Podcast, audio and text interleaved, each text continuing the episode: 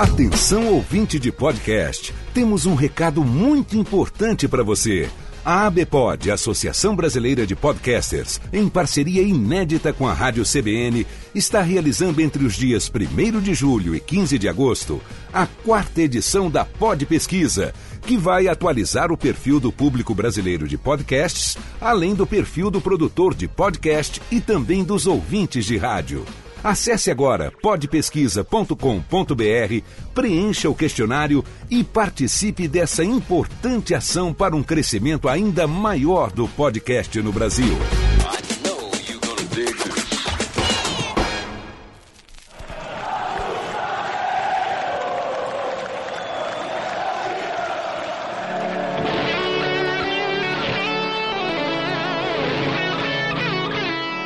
Isso aí, galera. Estamos de volta com mais um Flacast Saudações Rubro-Negras. Aqueles 15 minutos de Flamengo sempre depois dos jogos, falando sobre o jogo que passou e também sobre o próximo jogo do Flamengo. Aqui você já sabe, nós temos análises táticas, opiniões, opiniões das opiniões, entrevistas, participações especiais e muito mais. Não se esqueça de nos seguir e interagir conosco nas redes sociais Twitter, Instagram e Facebook Flacast SRN. Nós estamos no iTunes e a sua avaliação com 5 estrelinhas é bastante importante para nos ajudar a entrar na área de destaque. Você pode encontrar nossos episódios lá no nosso site flacast.com.br ou então em todos os agregadores, incluindo Google Podcast e Spotify. E para começar, deixa eu me apresentar. Eu sou Felipe Cordeiro. Você deve estar se perguntando cadê o nosso host Thiago Rosas. Hoje ele não está comandando o Flaquete porque ele teve que fazer uma viagem para o Rio. Inclusive, ele esteve presente no Maracanã. Infelizmente, ele não foi pé quente dessa vez, como de costume. Mas não podemos deixar vocês ouvintes do Flaquete sem episódio. Na derrota ou na vitória, como uma equipe nesse projeto, na ausência de um, o outro pode substituir. Espero substituir hoje ele à altura. E para participar de mais um episódio, temos aqui Andrés Ortez. Saudações rubro-negras. Vamos falar aqui de uma coisa que não é muito comum no nosso podcast, o Flamengo perder. Vamos discutir isso aí e ver o que, que a gente tem que analisar. E aqui presente também temos Jefferson Montenegro. E aí, gente, tudo bem? Essa voz tá meio séria assim, porque eu vi o Flamengo perder para um São Paulo que jogou nada e terminar com o Matheus Sávio em campo. Antes de começar o episódio, o Thiago não está participando aqui efetivamente desse debate, porém ele estava lá, como eu falei, no Maracanã e fez aí uma gravação com os nossos amigos lá, parceiros do Sempre Flamengo, do podcast Sempre Flamengo. Escutei um pouquinho qual era a expectativa deles antes de começar o jogo. Flamengo! Fala galera do Flacais Saudações Rubro-Negras. Eu tô aqui no Maracanã, pertinho da estátua do Bellini, com o Herbert e o Michael do podcast Sempre Flamengo, velho. E eu vou conversar com eles aqui sobre a escalação do Flamengo. Que Herbert, o que, que tu achou da escalação do Flamengo, velho? Marlos Moreno é hoje? Pô, cara, eu tava tão feliz com a volta do Flamengo que eu esqueci que o Rômulo ia jogar. Aí eu tô preocupado, preocupado com o Rômulo. Agora o Marlos, cara, sei lá, ele vai dar uma cagada hoje e vai jogar bem. Eu tô, eu tô confiante, tô confiante. Michael, Michael, então, o que, que você achou da escalação do Flamengo, cara? Cara, eu achei que é isso mesmo. O, manteve a coerência. O Marlos pô, treinou muito bem, confiando nesse moleque, 21 anos, pra cima deles. Guerreiro de volta. E ó, o Uribe neles, hein? Vai entrar no segundo tempo e vai deixar o seu. O cara mete gol, muito gol contra o São Paulo. Pode contar aí. Palpite pro Bacá. 3x0 Flamengo. Palpite, Herbert. 2x0 Mengão. Eu vou de 4x0, porra! Flamengo! É isso aí, expectativa alta, infelizmente não foi essa a realidade. Então, mas para vocês, o que aconteceu com esse jogo do Flamengo? Olha, cara, primeiro de tudo, tem dias que nada dá certo. O time teve chances. O Uribe em 5 minutos teve duas chances claras de gol. O Guerreiro perdeu uns dois gols também, entendeu? E tudo que o Everton Ribeiro tentou não deu certo. Tudo que o Paquetá tentou deu errado. Tudo que o Diego tentou deu errado. Tem dias, cara, que não rola não. E esse jogo, pelo visto, nada funcionou. E o time nem jogou mal, cara. Só nada deu certo. É, faltou aquele detalhe maior para definir o jogo. Mas André, fala um pouquinho aí sobre o jogo em si. Agora, falando um pouco aí sobre o jogo em si, tem dia que a bola não vai entrar de jeito nenhum. E hoje foi esse dia. Aconteceu isso com o Flamengo. A gente estava tendo muita sorte no primeiro semestre e hoje foi um dia de azar. O time não jogou mal, concorda aí com o que o Jefferson falou. É, São Paulo não jogou, não fez nada. É, o que ele fez, o pouco que ele fez, foi justamente o que eu comentei no programa passado. Tinha que ter cuidado com o Everton. O Flamengo tem mania de tomar gol de ex-jogador e foi o que aconteceu. E foi num contra-ataque. Entendeu? E depois o São Paulo só continua a fazer o que não estava fazendo. É não jogar bola e não jogou de vez. Horrível a arbitragem também, que eu posso falar. Eu acho que faltou sorte mesmo, conforme o que a gente já comentou aqui. É complicado. O Flamengo, quando aqui no Flacast, quando tá precisando de um chacoalhão, a gente chama aquele especialista lá da ESPN, o Mauro César, comentarista que dá altas cornetadas aí. Então, Mauro, diga aí o que, que você achou aí dos jogadores que jogaram esse jogo aí. Primeiro eu queria fazer uns paralelos aqui com a Copa do Mundo. Faça. Tão recente, né? Opa. Sidão é um subacite, né? Como é que pode São Paulo ter um goleiro como o Sidão, né? Incrível, inacreditável. Fez uma defesa no parece espetacular, o chute do Paquetá foi em cima dele. É, o Guerreiro é o Giroud, né? O centroavante que não faz gol. Só que o Giroud é campeão do mundo. O Guerreiro não ganhou nada no Flamengo além de um campeonato carioca, né? A defesa do Flamengo no lance do gol parecia a defesa da Argentina, né? Uma grande bagunça. O René veio fazer cobertura na direita, o Marlos voltou de Uber e o, e o Diego, Diego, Diego, voltou de bicicleta, né? O Hever que voltou ao time cabecear para o alto, né? na origem do lance, uma bola para ele mandar para longe, para dar tempo do time se reorganizar. Ele cabeceia por alto, a bola continua com o São Paulo. E o Matheus Sávio é o Tyson, só que entrou em campo, né? É uma invenção do, do, do, do Maurício Barbieri é, colocar uma, o Matheus Sávio. O Matheus Sávio saiu do Flamengo depois de fracassar no jogo da eliminação da Libertadores ano passado, foi para Portugal. A torcida, a torcida certamente nem sabia que ele estava no banco, ele entrou, tomou um susto. Quem é esse aí? É o Matheus Sávio. Lembra dele? Lembra, o número 22, era do Everton, que fez o gol da vitória do São Paulo, né? Não dá, não dá para se achar num jogo difícil, você vai colocar o Matheus Sávio para resolver. E vocês, concordam com esse time que entrou em campo ou tem a mesma opinião do Mauro César? Eu gosto da proposta do time do Flamengo. O que o Barbieri tentou é o que deveria ser tentado. Tirando o Matheus Sávio, assim, eu não entendi Matheus Sávio. Ele tá tentando recuperar o Matheus Sávio. Só que o que o Matheus Sávio precisa é procurar outro emprego, cara. Ele tem que trabalhar com outra coisa. Esse rapaz não pode jogar bola. Mas, assim, a tentativa com o Trauco, tirando o fato do Trauco não querer mais jogar no Flamengo, é, é, o Trauco tem alguma qualidade, ele pode ajudar numa situação de certa forma. Não foi um completo absurdo as mudanças que ele fez. Só que tem dias que as coisas funcionam, tem dias que as coisas não funcionam. É, temos alguns problemas aí no nosso elenco. Nós temos um time, mas não temos um elenco aí. Tanto é que tá aprovado aí. O Coelho já foi suspenso e não teve substituto à altura, né? Vi até num comentarista da ESPN também falando que um time para ser campeão, e concordo totalmente com ele, tem que ter pelo menos uns cinco volantes. Porque volante é uma das posições mais importantes aí do, do futebol, que é o cara toma amarelo, o cara se contunde, que nem o se contundiu ali também, um volantão.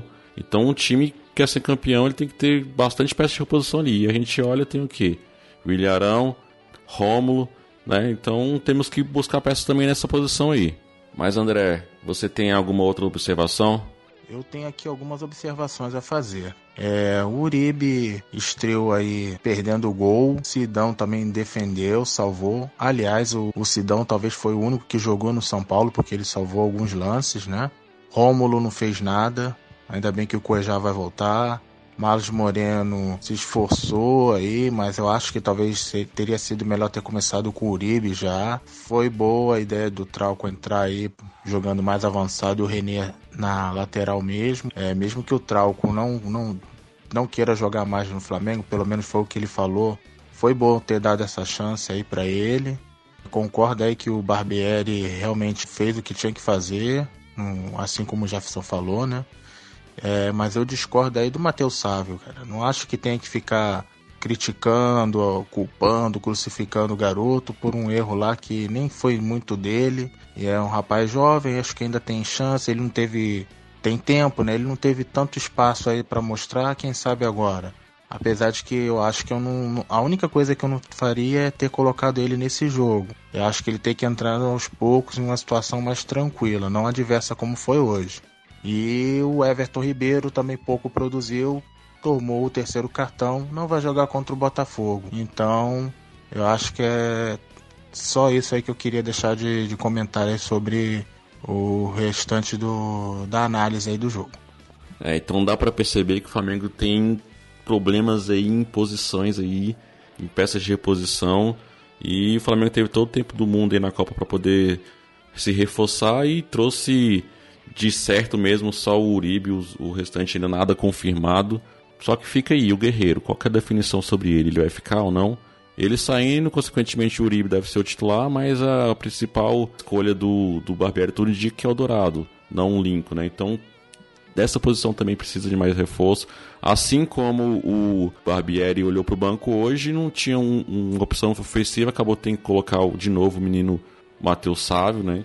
Tem também ali a lateral esquerda, que se o René sair, fica a Avenida Trauco. E tem também o problema ali de volante, que olha, olha para o banco, é, tem o Ilharão, tem Rômulo, já que não usa o Jean Lucas ou o Ronaldo, né? Então temos também vários setores aí do time, tanto na defesa quanto no, no meio campo, quanto no ataque, que precisa de reforço se, a gente quiser realmente ser campeão das competições. Temos aí no mês de agosto bem puxado, que vai ser brasileiro, Copa do Brasil, Libertadores. O tempo que a gente teve para re, recuperar, para contratar, foi a Copa do Mundo e agora. Já estamos quase em agosto. Mas vamos esquecer um pouquinho desse jogo de São Paulo, vamos nos recuperar, vamos agora pensar para frente, pensar no próximo jogo contra o Botafogo. Então me diga aí, que, que ficou desse jogo aí que o Flamengo pode melhorar para o próximo? Acho que o Uribe, assim, ele pode ajudar. Me parece ser um cara que tem é, pelo menos um posicionamento muito bem. O Guerreiro tende a melhorar, né? mas foi uma decepção nesse jogo. E cara, o problema desse jogo foi azar. Um dia normal como vinha acontecendo antes, no mínimo duas jogadas dessa que o Flamengo tentaria, tentou, funcionaria. Vamos ver no próximo jogo se teremos mais, teremos mais sorte. E você, André, o que, que você acha como é que vai ser o próximo jogo? Nosso próximo jogo é contra o Botafogo. É um clássico, qualquer um pode vencer. Mas a gente sabe que o nosso adversário está num momento pior. A gente perdeu, teve esse tropeço contra o São Paulo, mas a gente tem tudo para continuar aí na frente do campeonato. A gente tem que continuar mantendo o foco, não se abalar por esse tropeço aí, um tropeço bobo, mais é, uma fatalidade, né? É, já que o Everton Ribeiro não vai jogar, seria uma boa de repente testar começando com dois atacantes, Uribe e Guerreiro. Entendeu? Eu faria isso. E o Cuejá vai estar de volta, como eu já falei an anteriormente. Então é só a gente se concentrar que a gente continua na liderança e quem sabe a gente consegue aumentar essa gordurinha que a gente perdeu agora nesse último jogo. Afinal, faziam mais ou menos, se não me engano, dois anos e meio que a gente não perdia no Maracanã. Não vai ser um tropeço desse que vai fazer a gente desistir do nosso hepta. É isso aí, André. Vamos recuperar aí, porque foi só um escorregão. O Flamengo aí tem que recuperar essa gordurinha que perdeu porque vai ser um clássico. Clássico é uma boa oportunidade do, do time crescer. Concordo contigo também que tem que entrar já com um ataque lá com o Uribe, com o Guerreiro, tentar já recuperar essa retomada aqui desse escorregão que a gente deu. Até no último episódio aí, eu e o Thiago, a gente conversou um pouco e também concordamos aí com a, que o Flamengo tem que ter alternativas aí de escalações, jogar com dois no ataque também pode ser uma boa opção. Vamos que vamos e vamos se despedir aqui. Primeiro se despeça aí da galera. André. Então é isso, pessoal. Um abraço. Obrigado aí pela audiência com, com a gente. E agora a gente está de volta. Com força total. Vambora. Pra cima deles, Flamengo. Abração. Jefferson, diga aí também seu tchau pra galera. Isso, galera. Eu espero que a gente tenha mais sorte no próximo jogo e que o Thiago não vá ao estádio, seja onde for o próximo jogo, nem sei é que o Thiago não vá ao estádio porque, pelo visto, ele é um senhor pé frio. É isso aí, Jefferson. O próximo jogo é no Maracanã mesmo. O Flamengo vai ser mandante, então estaremos com a nossa torcida. Thiago, vou te defender aqui. Vá pro jogo se você puder, porque você já mostrou também que já, é, já foi pé quente aqui em Brasília no jogo que nós fomos contra o Fluminense. Então, como time carioca, acho que a gente vai ter mais sorte aí. Então eu fico por aqui, queria também deixar uns recados para vocês. O nosso comandante tradicional, Thiago Rosas, aqui do Flacast, ele fez uma participação especial lá no último episódio, no episódio número 26, lá do nossos parceiros Sempre Flamengo, onde eles fizeram uma atualização de suas previsões que tinham feito ali no, no, início do ano. Eles deram aí os seus pitacos aí do que acho que vai ser o restante aí da temporada. Confere lá esse episódio. Link na descrição aqui do post. Também não deixe de conferir o podcast no qual o Thiago também faz parte, que é o Papo Canela. E toda rodada do Brasileirão também ele tem o, eles têm o Rodada Brazucas, onde eles comentam jogo a jogo aí, as impressões dele. Vale a pena conferir você que gosta de futebol também. Deixa também o meu jabá que faz parte lá do podcast Like Tour com.br um podcast de viagem. Confere lá nossas redes sociais, LikeTubeBR, no Instagram, Twitter e Facebook. E também não podemos esquecer que está aí rodando a nossa promoção do sorteio do livro 1977, a história definitiva com Pablo Cardoso. Ele é que é um cara que entende muito sobre esse assunto, escreveu um livro, deixou aqui uma bela entrevista aqui no Flamengo para você guardar e mostrar para todo mundo. Confere o episódio, confere também o sorteio, o link de como participar da promoção está aqui na descrição desse episódio também. Então é isso, galera. Siga aí a gente em todas as redes sociais, Flacast, SRN, Twitter, Facebook e Instagram. E para finalizar, o som rubro-negro de hoje é uma música para motivar nosso time. É o Grito da Nação Flamengo de Alex Ribeiro. E vamos retomar com tudo aí esse Brasileirão. Até mais, valeu!